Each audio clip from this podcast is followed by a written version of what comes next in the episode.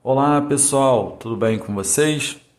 Eu sou o professor Carlos Eduardo Viana, sou professor de Educação Física da Secretaria Estadual de Educação do Estado do Rio de Janeiro e vamos dar continuidade às nossas aulas do terceiro bimestre do nono ano do ensino fundamental regular.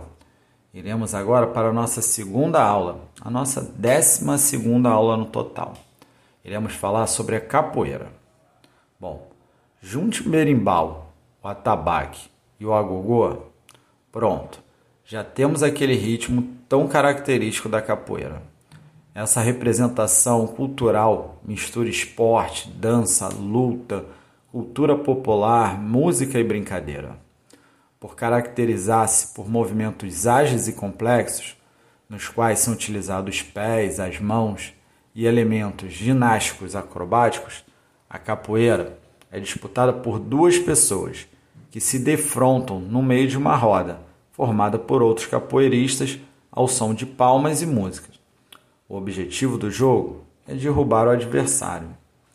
A capoeira foi desenvolvida por africanos trazidos para o Brasil, forçados para fazer trabalhos escravos. Muitos vieram trabalhar nos engenhos de cana-de-açúcar, nas fazendas de café ou nas casas dos senhores. A prática representava uma forma de luta e de resistência desses escravos. Hoje em dia, há muitas formas de jogar capoeira. A mais tradicional, que preserva as raízes africanas, como a capoeira de Angola na Bahia.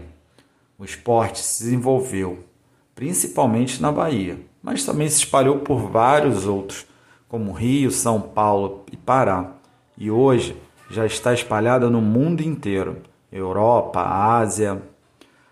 Há quem defenda que a capoeira é uma dança, outros alegam ser uma arte marcial, genuinamente brasileira, e outros que defendem ser uma manifestação folclórica.